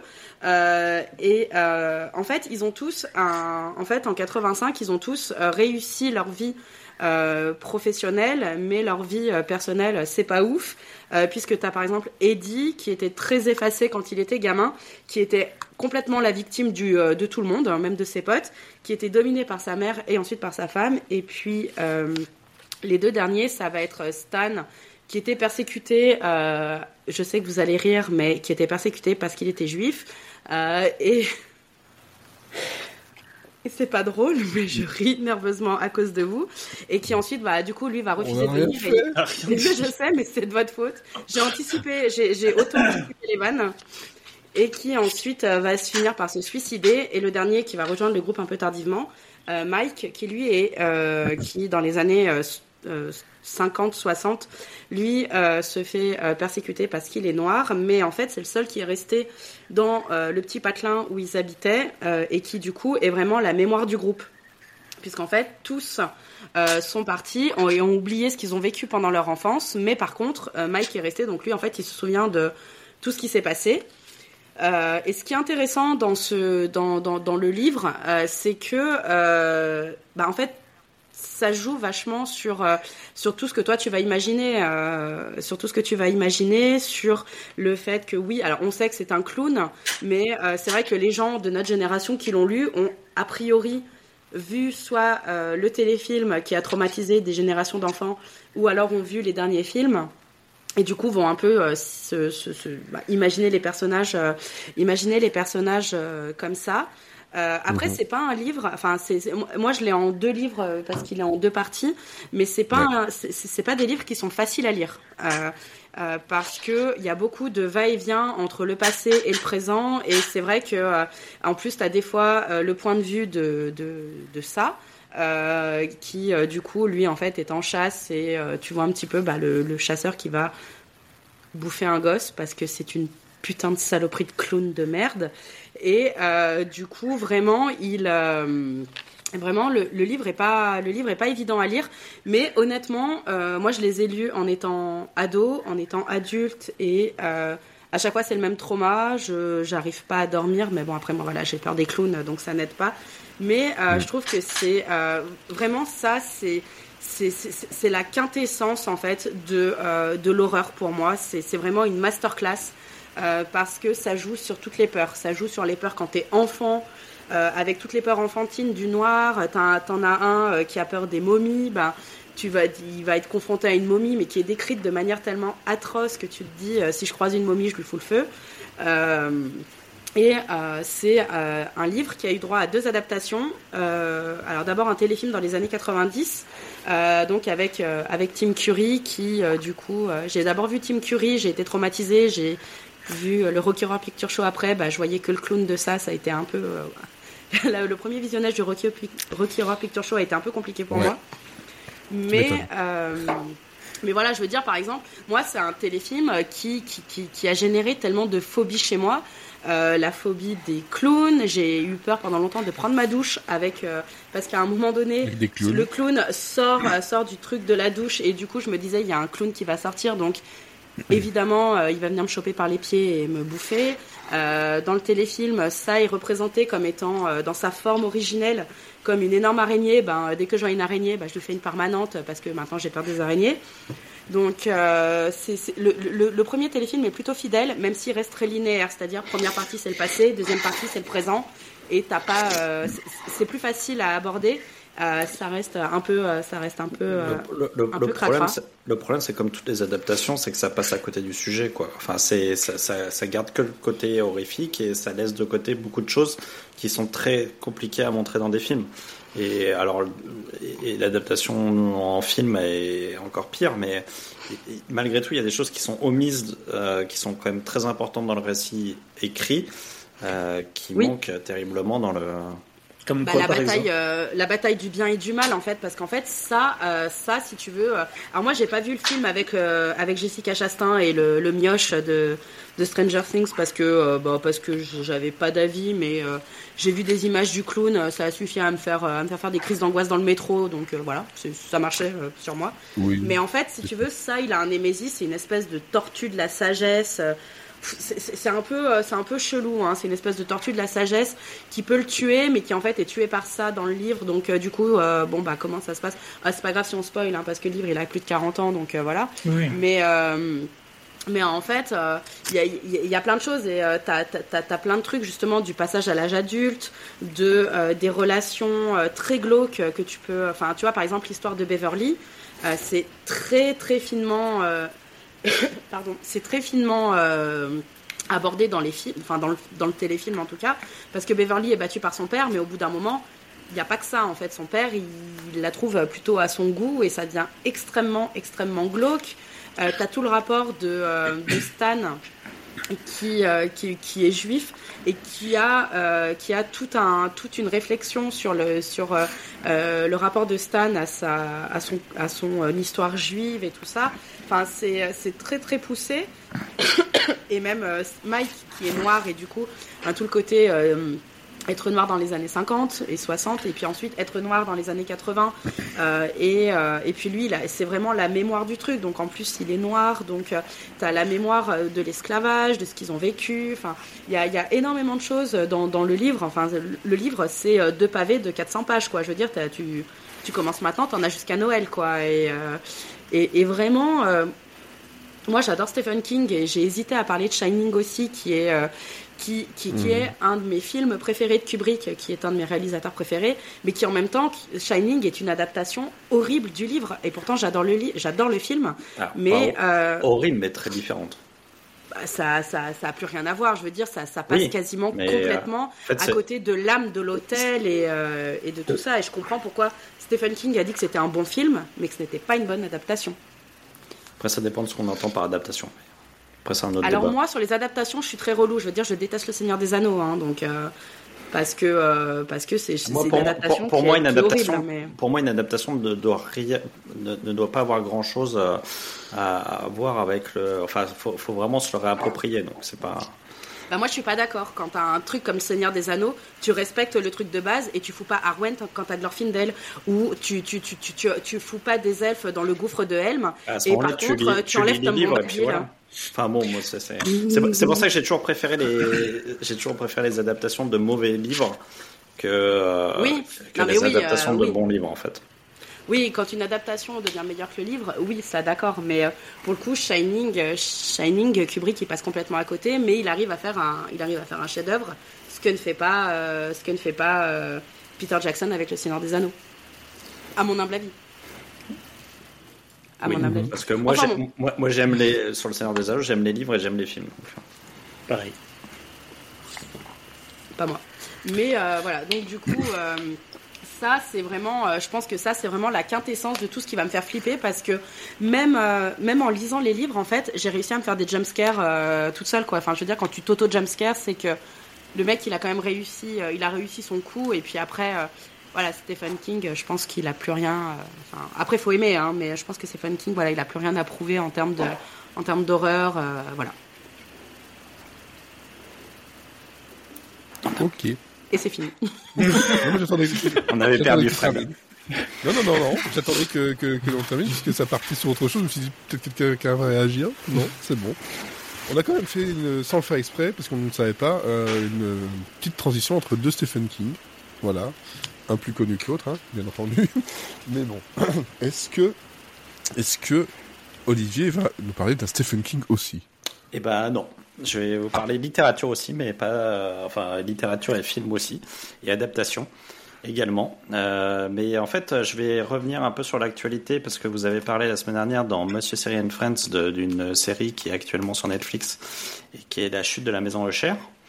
Et euh, en fait, c'est une série qui est soit normalement tirée d'une nouvelle de Poe qui s'appelle La chute de la maison Cher et qui a autant à voir avec la série, avec la, la, la nouvelle que moi j'ai à voir avec Henri Cavill. Donc, euh, du coup, je me suis dit, très, tiens, très je, je m'abstiendrai de tout commentaire désobligeant.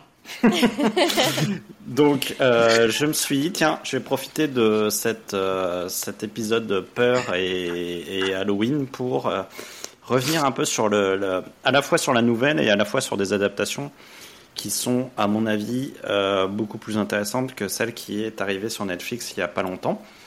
donc, la chute de la maison en chair, c'est donc une nouvelle d'Edgar Poe qui qui a été publiée en 1839 dans un recueil qui s'appelle Nouvelles histoires extraordinaires, qui est un recueil de nouvelles qui vient après Histoire extraordinaire et euh, qui a la particularité d'être euh, traduit en France par Charles Baudelaire. Il n'y a quand même pas beaucoup de, d'auteurs américains qui peuvent se vanter d'avoir été traduits par Charles Baudelaire. Et euh, Personne ne Parce qu'il est mort en tout cas. Alors d'abord parce qu'il est mort, et ensuite parce, parce que il se trouve que Edgar Poe écrit très bien et écrit surtout de manière très poétique, ce qui a séduit euh, le célèbre poète français. Et c'est quelque chose de très important en fait dans le pour pour bien comprendre un petit peu l'œuvre euh, d'Edgar Poe et notamment la chute de la maison Eucher. Et euh, en fait, ça raconte donc l'histoire d'un homme qui se rend au chevet de Roderick Usher et qui qui lui a envoyé une lettre en lui disant qu'il allait bientôt mourir, qu'il était atteint d'un mal inconnu, mais qu'il allait l'emporter. Donc, il se rend au chevet de son vieil ami pour écouter son, son, histoire et puis voir s'il peut faire quelque chose pour lui. Et quand il arrive, il, arrive dans une maison qui est, euh, enfin, qui est assez terrifiante, euh, où euh, la, qui, qui est assez délabrée, qui est autour de laquelle il y a un, grand étang qui fait un peu peur. Toute la nature semble morte autour. Et et donc, euh, il, découvre son ami euh, qui est très cadavérique, qui est très, euh, qui semble un peu, qui semble un peu surexcité, qui semble un peu, enfin voilà, il est, on sent qu'il n'est pas bien mentalement. Et il lui dit que sa sœur est folle. donc Roderick dit que sa sœur est folle, sa sœur Madeline est folle et qu'elle va bientôt elle, va bientôt décéder et que lui va décéder après et que ce sera la fin des Usher. Et euh, Parce que c'est la fin des CD de Usher. ça aurait été mieux. Euh, s'il est mort, il est décédé. Euh, ouais, et euh, il... Vas-y, continue. Continue, continue. On va se faire style pour une blague.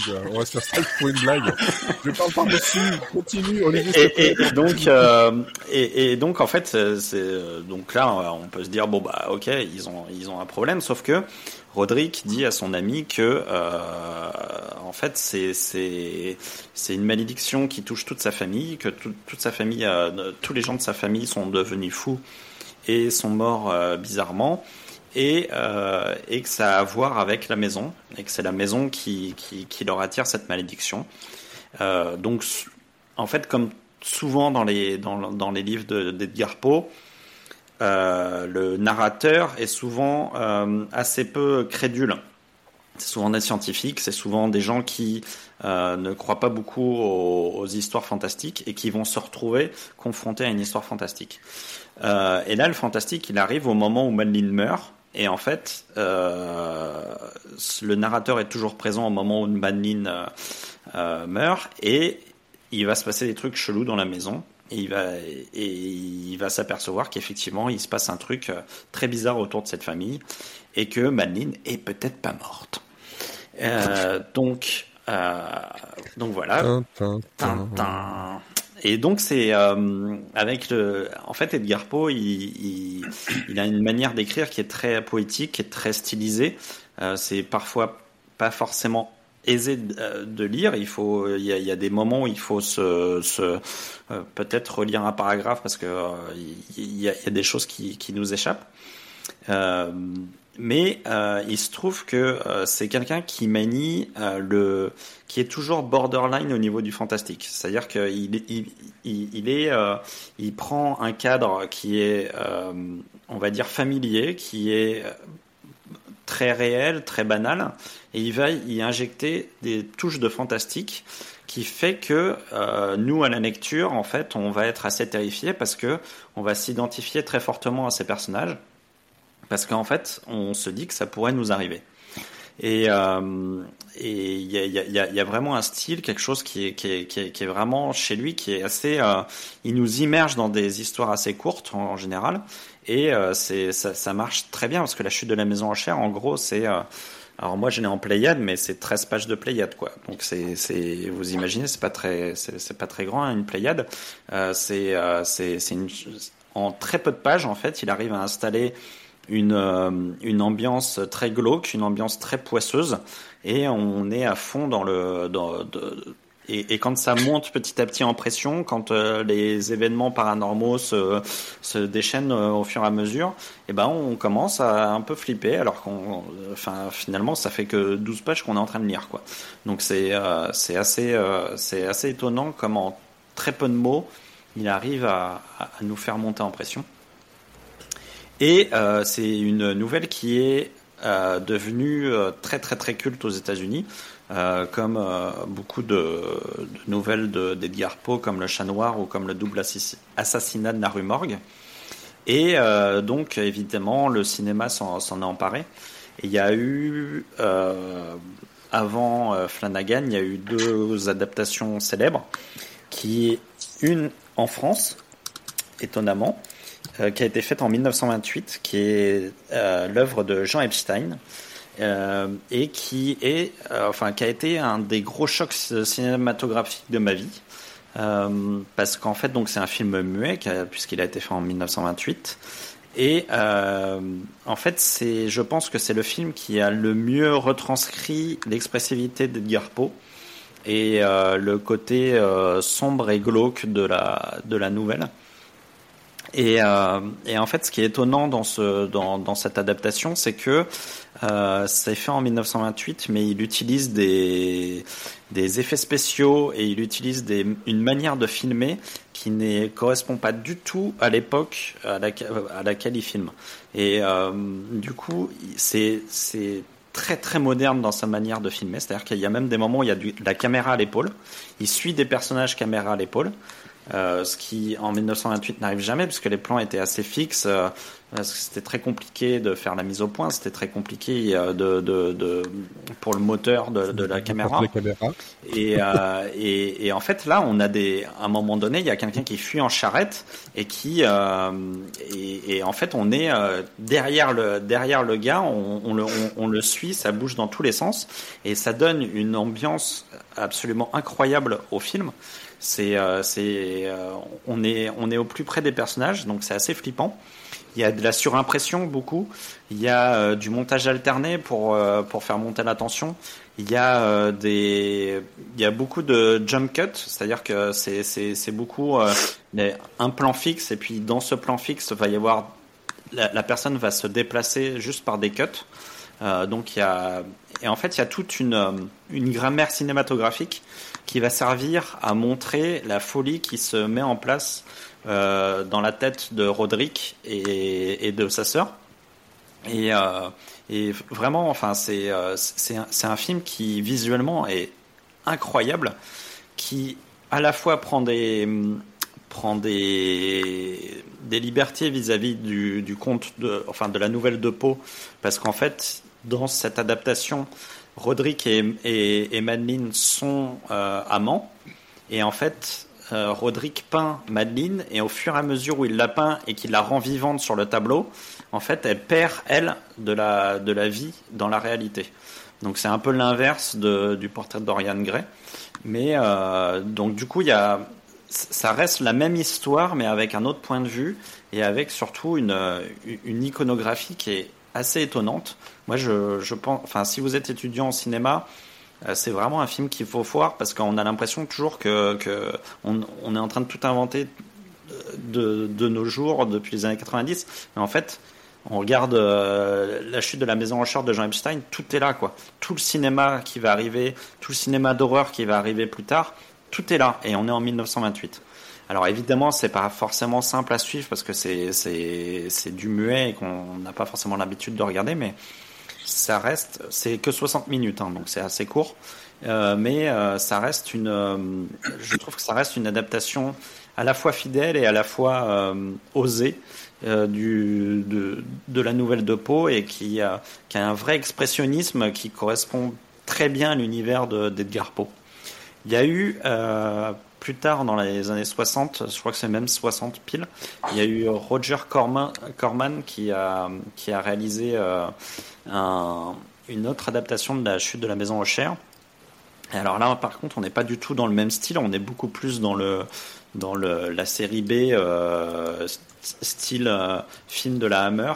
Et d'ailleurs, il y a Vincent Price qui joue dans le qui, qui joue Roderick dans dans le film. Donc Vincent Price, c'est c'est euh, c'est celui qui jouait euh, Dracula, c'est celui qui jouait euh, qui a, qui a, dont Tim Burton a, d'ailleurs j'ai oublié de dire c'est assez drôle parce que à propos de Tim Burton le, la, la nouvelle la nouvelle la chute de la maison en chair a apparu la première fois dans un journal qui s'appelle Burton's Gentleman's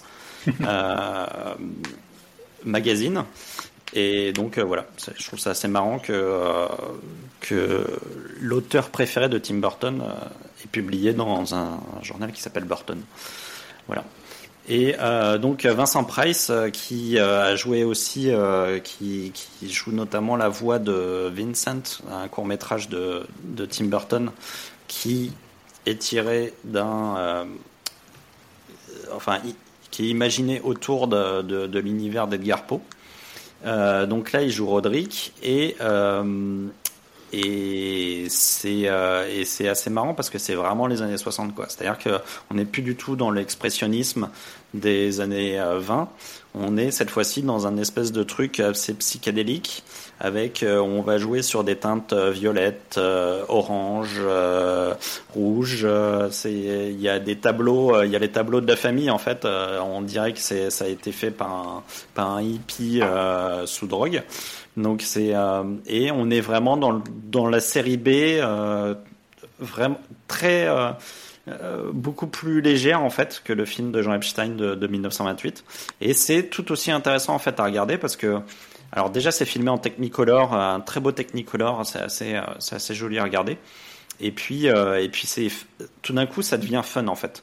C'est vraiment c'est euh, c'est moi c'est c'est quelque chose que j'aime beaucoup euh, ces films de la Hammer, il y a y a y a y a un côté un peu cheap mais en même temps charmant.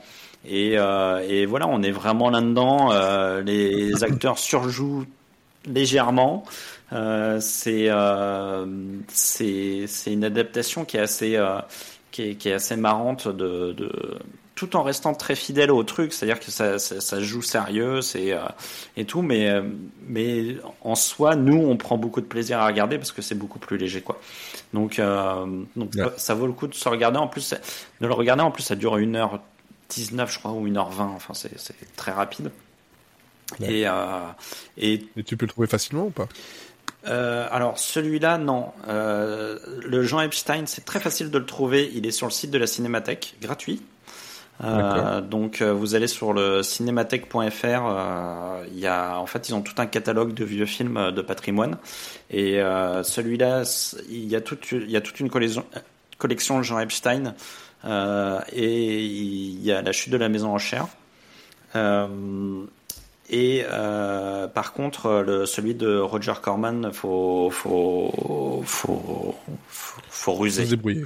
Ouais. ouais. Et euh, mais vraiment, c'est je, je trouve que c'est deux adaptations qui qui se valent et qui sont pourtant à la fois très similaires au au, au texte initial et en même temps euh, très différents quoi. C'est-à-dire que il y a, y, a, y a, vraiment des choses euh, parce que en fait dans la version de Roger Corman, le l'ami qui vient euh, écouter le récit est pas du tout un ami, c'est l'amant de de Madeline en fait. Donc ils sont bien Roderick et Madeline sont bien frères et sœurs dans celle-là, mais par contre il y a euh, Madeline est amoureuse de, du gars qui vient et qui va essayer de la sauver et qui va pas y arriver quoi. Donc euh, c'est euh, la seule chose que tous ont en commun et même euh, la version de Flanagan, c'est qu'à la fin la maison chute littéralement. D'accord. J'imagine une maison avec des jambes, c'est pas grave. Je suis pas le seul à avoir, ce genre d'imagination. Il y a eu un jeu avec des, maisons avec des jambes. cette maison donc. Ouais en, fait, en fait, la, la, maison, c'est vraiment le, le, quatrième personnage principal du livre, et c'est même le premier personnage principal du livre, et, et, et c'est ça qu'ont compris les, les, les, deux autres adaptations, et, et, c'est ce que je pense n'a pas compris Flanagan. Euh, enfin, le problème de Flanagan, c'est qu'il a essayé d'adapter tout pot en même temps. Donc, euh, c'est, il s'est noyé dans, dans, dans, un truc qui était infaisable. Et, euh, et le problème, c'est que le, la moelle de la maison Eucher, c'est la maison. Et, euh, et, et, en fait, à partir de, de, cette maison, on peut en faire ce qu'on veut. À partir du moment où on reste dans cette, dans, dans cette espèce de gothique poétique qui, qui, mhm. qui, fonctionne et euh, qu'on le fasse euh, de manière romantique, qu'on le fasse de manière horrifique, qu'on le fasse de manière euh, euh psychologique. Mais faut qu'il y ait cette maison et faut que ce soit l'ancrage le, de du récit. Et, et c'est ça qui fait peur. C'est ça qui, qui parce qu'en fait on a on a tous un toit euh, inshallah euh, autour de nous. Et, euh, et en fait c'est c'est de se dire que ce toit il va se retourner contre toi et que la, la, la, il y a quelque chose de magnifique que tu peux pas contrer parce que c'est cette maison autour, que tu as autour de toi, tu en as besoin. Quoi. D'accord. Toi, toi, voilà, toi, je pense qu'on a fait. Mon toit. Non, voilà. Mais bien, j'allais la faire, puis je me suis dit, j'ai déjà cité euh, téléphone. Merci. Merci. Au moins, comme ça, chacun a fait sa petite blague, c'est bien. Donc voilà, du Je trouve côté. qu'on a été sympa euh, avec Olivier quand même, hein, parce Ouais, qu'il n'y a personne qui a rien dit. Hein Moi, j'ai glissé cheval Voilà. au début pour le laisser tranquille après, sinon ça m'aurait bouffé trop longtemps. Non, en fait, la question que je voulais te poser à Sophie, c'était quand il, je me souviens plus, quand il apparaissait auprès des, des, des dinosaures pour les bouffer, il était habillé en clown aussi, parce que j'imaginais en fait un clown au milieu des dinosaures. Et je me disais, ouais. Pour ton information, je suis à deux doigts de sauter dans ma bagnole pour venir te planter en pleine nuit. Voilà. Non, mais c'est une vraie question quand même. Ou alors est-ce qu'il se déguisait non, en, clown, fait- en clown dinosaure? Parce qu'en fait, il, il s'adapte en, en fonction des peurs des gens, quoi. Mais les peurs des dinosaures, c'est Eh quoi? ben, si ça, si, s'il venait vers un ptérodactyle, peut-être qu'il était en T-Rex, j'en sais rien. Tu, tu- tu- tu m'agaces avec tes questions. Tu m'agaces. voilà. Tu m'agaces. La peur des Je- dinosaures, surtout pour le T-Rex, c'est que quand il entend la chanson, euh, si t'es content, nanana, t'as dans tes mains, et il peut pas.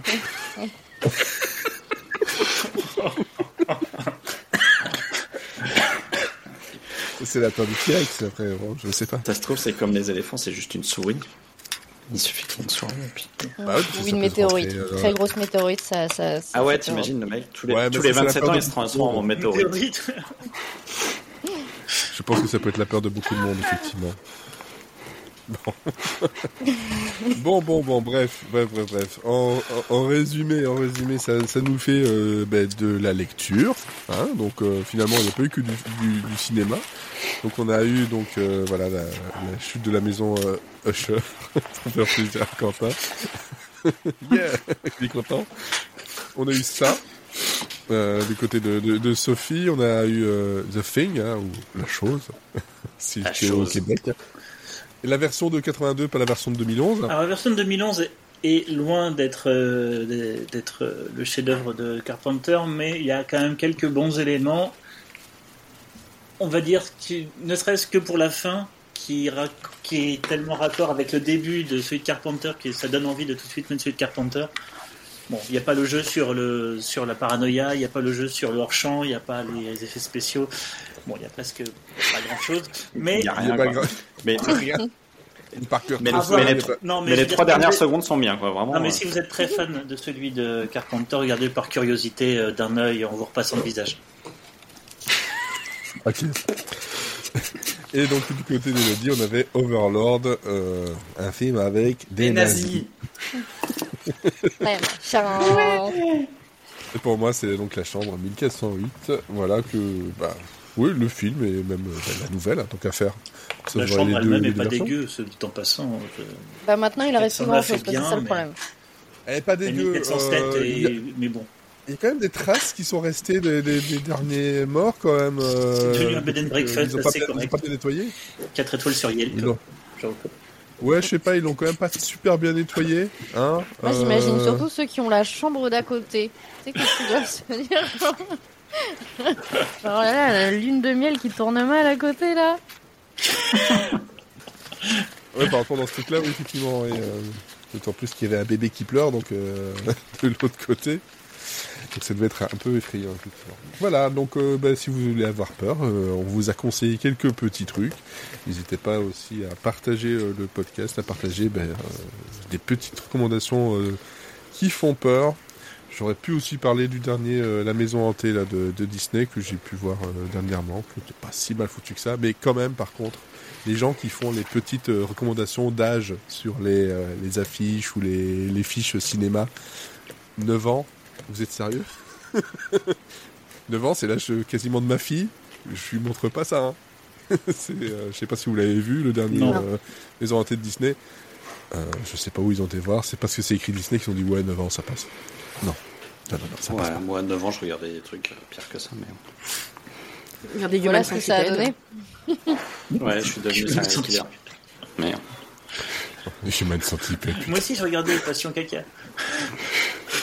passe au caca. C'est mon magazine, abonnez-vous. hein. Voilà, nous terminerons sur ces bonnes paroles de Quentin. Passion Caca, son magazine numéro 1 en kiosque. Offert euh, des gants. Voilà, des gants. Et une éprouvette. Et une petite éprouvette. Voilà, faites-vous plaisir. Et voilà, on est reparti, on est en selle.